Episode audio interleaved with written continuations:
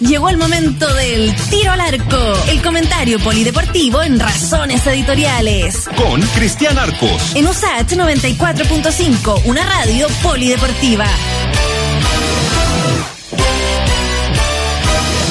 Don Cristian Arcos, ¿cómo le va? ¿Cómo les va? ¿Cómo están? ¿Todo bien? Acá echando una mirada a la calera Vélez. No sé si ustedes me pueden ayudar. Yo me quedé en el 2 a 1. No, no sé si. Ah, yo también me quedé igual, pero ¿sabes qué pasa? Ahí nos cuentan si en este ratito si es que hubo alguna alguna jugada de gol en el 2 a 1 a favor de Vélez, ¿no? Está Sí. jugando, eh, para contextualizar. Sigue está- 2-1. ya, está jugando la calera con, con Vélez en Buenos Aires. Hoy día juegan dos equipos chilenos en Buenos Aires. Porque juega la calera con Vélez y juega Huachipato con Rosario Central. Rosario Central, por todo este tema de la pandemia, de, de la distancia que hay de Rosario a, a- a Buenos Aires, además, y por y por temas que tienen que ver con lo administrativo, no pudo jugar en su en su cancha, en el gigante de Arroyito, la cancha de Central. Qué buen nombre. Eh, bueno, bueno, bueno. Gigante de arroyito. Tienen buenos nombres los argentinos, ¿eh? le ponen buenos Bueno. nombres a las cuestiones. Eh, Rosario debe ser de las ciudades más futboleras, bueno, aparte de Buenos Aires, de, de Argentina, una ciudad increíblemente futbolera, con una épica además entre los dos equipos. Los dos equipos tienen relatos relatos muy potentes, tanto Central como, como Newell's, que son los dos los dos equipos. Y Huachipato juega contra contra Central eh, en el Florencio Sola, el estadio de, de Banfield, en el sur de, de Buenos Aires. Allá tiene que jugar su partido eh, en circunstancias distintas, digamos. Ah, La calera está la carrera debería tratar de sumar puntos para meterse a la Sudamericana, siguiente fase de Libertadores ya está fuera, y Guachipato con, con, que si gana hoy día o obtiene un buen resultado, muchas posibilidades de pasar a la siguiente ronda en la misma Mm. Sudamericana. Oiga, si usted fuera argentino, ¿qué equipo sería, Cristian?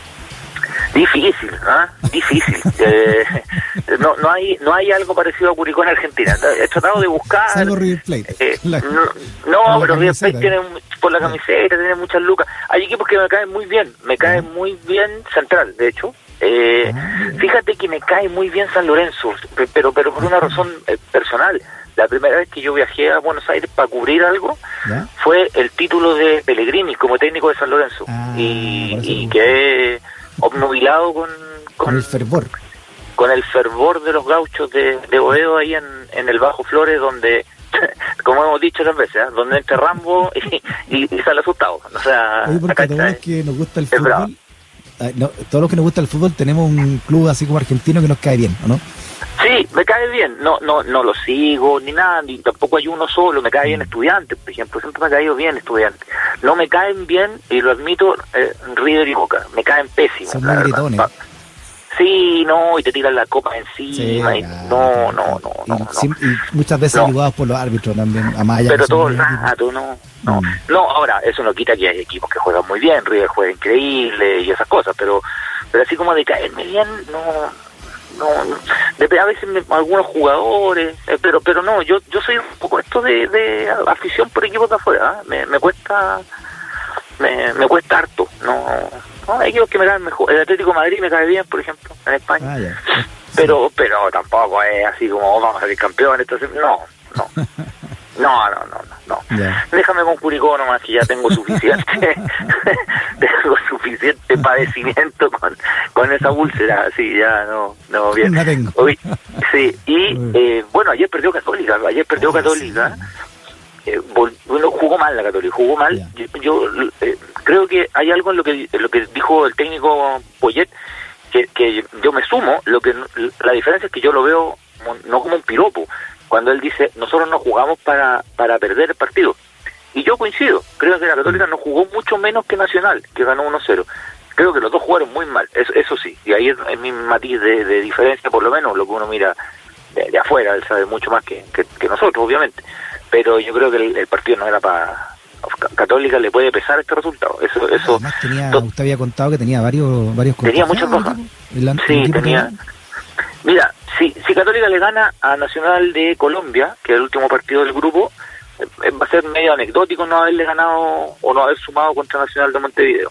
Si pierde eh, yo creo que le va a dar mucha vuelta a este partido contra Nacional. Le va a dar vuelta y es, es el partido como donde pudo haber sacado sacado puntos afuera Claro. la, la Católica. Venía de una racha de, de triunfos consecutivos, creo que, que no hizo un buen partido, pero creo que Nacional no hizo mucho para ganarlo tampoco. O sea, fue un partido... si, si Nacional no anota ese gol, pueden estar jugando esta mañana y empatan a cero. O sea, el partido era muy, muy, muy muy parejo y mal jugado, ¿no? Eh, creo que todavía tiene... Mira, es muy bueno para la Católica depender de la Católica todavía. O sea, juega su partido y si le gana a Nacional de Colombia, ya le da lo mismo lo que ocurra en, en el resto del grupo y clasifica. Si no lo gana, ya tiene que empezar a buscar la calculadora y todas esas cosas de las cuales lamentablemente estamos muy, muy acostumbrados. A propósito de teleserie, ¿cómo va la, la de la Copa América al final en Colombia? ¿Se va o no? No, mal, mala la teleserie, mala. Bueno, eh, eh, ayer hubo manifestaciones ya directas afuera de la Federación Colombiana de Fútbol. Eh, con, con cantos directos de parte de la afición, la Copa no se juega. O sea, y no es una han circulado algunos virales, no es una manifestación de, de cuatro hinchas, ¿eh? era un grupo importante, importante de, de hinchas, de, porque de verdad es bien impresentable la, la Copa América en Colombia, y es bien impresentable que estando hoy, estamos a 18, ¿no? Eh, por ahí, 18, de 20 de, de, mayo, eh, 19 de mayo, el, el, eh, todavía no se todavía se mantiene, ¿no? Eh, la Copa América arranca el 13 de junio. Entonces es, es, bien, bien, bien impresentable. Argentina, a través del gobierno, dijo ayer que ellos están dispuestos a hacer la Copa América solos, lo pueden hacer sin público, y ahí entró la arremetida del winner chileno. Ahí entró la, la arremetida del winner chileno, porque, si bien es cierto, no es oficial la candidatura de Chile, porque no es oficial. Chile le hace ojito a la Conmebol hace mucho rato. Oiga, Conmebol, nosotros tenemos a 150 kilómetros del, del aeropuerto, lo hemos hablado otras veces, seis estadios. Oiga, Conmebol, los protocolos nuestros son mejores que todo el continente, lo que en rigor es cierto, ¿eh? los protocolos del fútbol en Chile son mejores y las cifras son mejores que en todo el continente, eso es real, o sea, no, no, no ahí no están exagerando. Pero le agregaron un punto, que eh, la NFP está estudiando la posibilidad de que vuelva el público a los estadios después de Copa América, con un aforo reducido, con las dos vacunas eh, puestas para las personas que vayan al estadio, en fin. Yeah. Pero a la Conmebol le hicieron el guiño de jugar con público en la Copa América. Y eso a la Conmebol le, le agrada muchísimo. Le agrada ¿Sí? muchísimo porque hay un factor de plata, evidentemente. Aunque sea foro reducido, pero hay un factor de plata. ¿Cuál es el problema? ¿Cuál es el punto? Que este protocolo que está elaborando la Comisión Médica de la NFP, del, del Ministerio de Salud y del Ministerio del Deporte, todavía no es aprobado. Por lo tanto, en rigor, el gobierno, porque esto es un tema de gobierno, no ha aprobado todavía la vuelta del público a los estadios. Y en la NFP ya están ofreciendo jugar la Copa América con público, como adelantándose un poco al hecho. Pero en rigor todavía no está aprobado, o sea, están ofreciendo algo que en rigor todavía no está. Y ahí me parece que ya entramos a un tema más, más complicado. Claro, o sea, eso no puede ser, o sea, por muy, por muy, por muy importante que sea el fútbol y que políticamente también lo sea, no, puede eh, pasar por sobre la autoridad institucional, ¿no? Hay un punto, tú dijiste algo muy importante, Freddy, esto, esto son, son, cosas que uno va, va reporteando a nivel de, de, ANFP y a nivel de Palacio, ¿no? Porque están uh -huh. súper vinculados aunque uno crea que no. En un momento, en Palacio, Palacio de la Moneda, veían muy mal que Chile se metiera en esa cuestión de la Copa América. Sabes que no, no nos conviene, ¿por qué no? Porque pucha.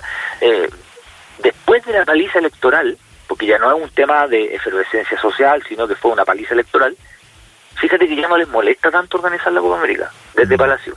Ya, ya por lo menos te empiezan a decir, ya, mira, en una de esas, en una de esas podemos darle un poquito de, ah, de, de darle aprovechamiento político que tienen las organizaciones deportivas. Organizar campeonatos tiene un, un, un foco político de todos los colores, en todos los lugares, porque de una u otra manera tú das hacia afuera y hacia adentro una imagen eh, de poder organizar un campeonato, ¿no? De poder organizar un campeonato, de un país estable y, y ese tipo de cosas. Entonces, hasta el domingo era, ¿sabes que Por ningún motivo nosotros no vamos a poner un peso para la Copa América. Mm. Ahora ya no es tan sí. tajante la, la, respuesta, por mm. lo menos en estos idas, idas y venidas. Y eso es política, o sea, no tiene que ver con la pelota, mm. no tiene que ver con, con, con los hoteles, los hoteles están, los estadios están, la plata está, no hay que poner un peso porque la Conmebol lo coloca todo, pero la voluntad. Mañana mm. ahí me parece una reunión clave sí. eh, al respecto.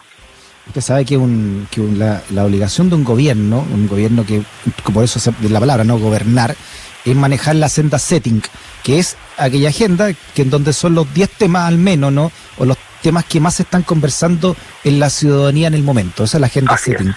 Es. Por lo tanto, eh, un gobierno que no maneja la agenda como este, sería pero muy importante por eh, vari, varios ratos, ¿no? Tener al fútbol dentro de la agenda. Absolutamente, absolutamente. Por eso digo, hasta el domingo era, ya, ¿sabes qué? Puede ser en una de esas. Ahora no lo miran con tan malos ojos, pero el problema es esto, esta, este ofrecimiento de, de jugar con público y todo. Mañana hay un punto de prensa de la ministra del Deporte que tiene que ver con otra cosa, pero hoy día han habido importantes reuniones respecto a esto. Ahora, al final no depende de Chile, ¿ah? ojo, eh, eso que quede claro. Al final depende de la Conmebol. Eh, hoy día, acabo de leer... La, perdón, la Conmebol eh, igual escucha llamados telefónicos de, de, los presidentes de los países, ¿no? Es que la Conmebol había tenía una, tenía una muy mala relación. ¿Te acuerdas cuando le quitaron la Copa Libertadores a, Chile? La final de la Copa Libertadores, y, y, la ministra Pérez dio una declaración que yo la encontré extraordinaria, eh, una declaración donde hizo hizo pedazo a la gente de la Conmebol. O sea, la gente de la Conmebol acá mandó un presupuesto y el presupuesto incluía fiestas, eh, ah, cócteles, fiestas privadas, y ella lo dijo. Eso en la Conmebol cayó como patán la guata. Entonces, eh, ah. esa, esa relación tampoco está del todo del todo fluida. Yo encontré que estuvo notable con la declaración, de verdad encontré que estuvo notable.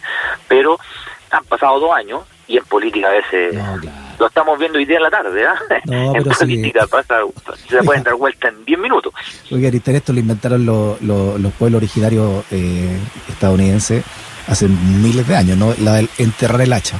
El hacha de guerra no se vota, sino que se entierra. Exacto. Hasta que se tiene que buscar de nuevo. Hasta que hay que buscarle de nuevo. sí, claro, no, sí. Pero veremos, veremos. Eh, estaba leyendo ahora que, mm, que hubo récord de casos en Argentina hoy. Eh, también está bravo el asunto en, en Argentina. Pero la Conmebol, la Conmebol es impredecible. O sea, si fuera de verdad, si fuera por ver los casos, yo creo que Sudamérica no debería jugar la Sudamérica, así de corto. O sea, no debería. Eh, pero hay platas comprometidas y, y, todo eso. A propósito de Argentina con el COVID y los problemas, ¿es verdad que, que, que River va a tener que jugar con un, con un futbolista de campo en el arco? Ahora, en un ratito, en un ratito, eh, es súper interesante el tema más allá de lo anecdótico. ¿Por qué es interesante? Porque River tiene más de 20 casos positivos de COVID. Eh, y esto lo hemos comentado a propósito de los protocolos de los protocolos en Chile en el fútbol. Cuando han habido casos en Chile, no han habido tantos casos positivos, lo que sí han habido es mucho contacto estrecho.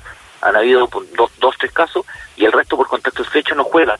Eso en los protocolos de otros países no es igual. Entonces, evidentemente, en, Chile los brotes han sido un poquito más focalizados. En Argentina se desbandó en el caso de River. Y fíjate que la Conmebol ofreció, cuando empezó la Copa Libertadores, a cada club inscribir 50 futbolistas. 50, que es muchísimo. Mm. River no quiso. River inscribió 36, 35 jugadores porque encontró que 50 era una, era una chacota. Eh, bueno, el tema es que tiene veintitantos con COVID y se le, y se le contagiaron todos los arqueros. Tenía cuatro arqueros inscritos, oh. se le contagiaron todos los arqueros. Entonces, ahora en un ratito, juega Enzo Pérez, volante, va a jugar al arco. ¿ah? Va a jugar al arco todo el partido, porque hemos, ahora a las 7 y algo, no, oh. a las 8, a las 8, a las 8, a las 8. Contra Independiente de Santa Fe en Buenos Aires, el partido. Eh, va a jugar Enzo Pérez. ¿Y esto es inédito ha pasado en la historia que jugadores tengan que yo, mira, estaba revisando en el archivo, eh, hay varios casos de futbolistas que han tenido que ponerse al arco, pero de manera circunstancial. Ah, han jugado algunos minutos, han jugado algunos pasajes de los partidos, eh, pero no recuerdo uno que haya tenido que jugar todo el partido. Busqué, busqué, busqué, busqué y no encontré. Ahora, encontré casos increíbles de jugadores que se tuvieron que poner al arco en algunos minutos y algunos son súper recordables y algunos tienen que ver con Chile. Eh, es, muy recordado el caso de Cristian Álvarez en un clásico La Católica la U, el, defensa de la Católica, que se tuvo que poner al arco para, un, para el final del partido y justo hubo un penal a favor de la U que lo pateó el Heidi González y Cristian Álvarez se lo atajó. Le atajó un penal a, al, Heidi, al Heidi González. Eh, está, está también un partido de Supercopa donde Pedro Reyes se tuvo que poner al arco en un triunfo de Colo Colo contra Flamengo, jugó algunos minutos en el segundo tiempo, con una etapa extraordinaria incluso de Pedro Reyes sobre el final de, del partido. Eh, está el caso de Carlos Muñoz, arquero, o sea, jugó por Colo Colo y se tuvo que poner al arco en un partido contra Wanderers. Eh, hay casos internacionales, Martín de Micheli jugando por River, se pone al arco también juega casi todo un tiempo, ¿no? En un partido de River contra Racing que gana River 1-0 al final del partido con gol del, del Pipino Cueva.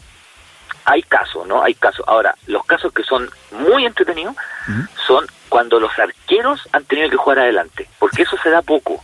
¿No? ¿Y cuándo se da una cosa así? A ver, ¿cómo se Eso se da solo por decisiones técnicas. Fíjate que hay un caso, y la gente que nos está escuchando se va a acordar al tiro. Voy a mencionar eh, dos, dos, que tienen que ver con Chile, evidentemente. Partido eh, Santiago Morning, Audax Italiano, eh, cuartos de final del campeonato, esto debe haber sido 2009 más o menos, por ahí. Eh, y eh, el técnico de Morning, que era Juan Antonio Pizzi, que fue, técnico de la Católica de la selección, manda a Víctor Loyola, que era arquero, ¿no? Pero lo manda en el segundo tiempo como jugador de campo. Lo puede hacer, el reglamento lo permite. Ah, lo permite, Se cambió el polerón, se puso la ropa de jugador, se fue a jugar, entró como nueve. Lo más notable es que anota un gol pero no solo anota un gol, búsquenlo en YouTube la gente que no está escuchando. Santiago Morning, Auda Italiano, Víctor Loyola. Anota un golazo, pero un golazo, así, un gol extraordinario. gol de cabeza, pero con un gesto técnico. Búscalo por mientras. Víctor Loyola, gol, Santiago Morning, está a salir al tiro. Un gesto técnico, pero a los zamoranos, ¿sí? una cuestión increíble. Anota el gol en el último minuto que le permite a Santiago Morning clasificar a la siguiente ronda. Ese año el Chavo llegó a semifinales del campeonato, se jugaba con playoff y, y todo. Y, bueno, yo creo que es la tarde más gloriosa de, Loyola en su carrera deportiva. y hay otro caso, que, que, es anterior incluso, en un sudamericano sub-20, donde eh, también partió la selección chilena y el técnico Héctor Pinto envía a la cancha a Eduardo Lobos, arquero, lo manda a jugar de nueve. De Colo Colo el de Colo Colo, jugó en Colo Colo, jugó en Everton, jugó en varias partes, en ese tiempo era arquero de Colo Colo. Lo manda a jugar de nueve y luego hace un gol ¿ah? en, en, un partido contra Bolivia. Entra y, y, hace el gol. Y esto, bueno, yo a Eduardo lo conozco mucho porque él es de Curicó, de hecho éramos vecinos, o sea, ah, no solo de Curicó, sino que éramos guayquillenses, de la misma población. Ah, eh, y él me contaba que era tan era tan loco que cuando él hace el gol, él no sabía qué hacer porque no sabía festejar si yo nunca he festejado un gol, pues me decía, si, si yo soy arquero, me decía, era eh, eh, muy divertido porque él corre a la esquina y no sabe qué hacer, que hace las manos, se le, tira, se le tiran los compañeros encima. Bueno, eh, en fin, ojo, estamos hablando de casos de arqueros que han tenido que jugar, no mm. de goles de arquero, porque eso ya es otra cosa. El fin de semana, eh, Allison, el arquero del Liverpool, hizo un golazo de cabeza, por ejemplo. Pero no es que se fue, fue a buscar un córner. estos son arqueros que entraron de futbolistas. Y yo encuentro que el caso más notable, y me acuerdo que una vez lo comentamos en este espacio, es el de Oscar Bir en España, el arquero mm. chileno, ah, que estaba en el Valladolid y que el técnico Javier Escargorta, el bigotón, que ya vendía el verso en ese tiempo, mm. eh, se le lesionaron todos los defensas y a Oscar Bir lo puso de defensa. Y él debuta en un partido contra el Sevilla y, y, la, y la rompe. O sea, el tipo hace un partidazo. Oscar Vila había jugado mucho en inferiores como, como jugador de campo, pero lo pone de defensa y, y hace un gran partido. De hecho, hace un, ¿Y lo pone gran partido. Lo pone de central. Eh, Oscar, Oscar, Oscar debuta en el fútbol español como central. Es una locura lo que estoy diciendo, pero el arquero chileno, Oscar Vir, debutó en el fútbol español como, como central. Es una cuestión... El arquero no, le fue bien, pero como central la, la reventó.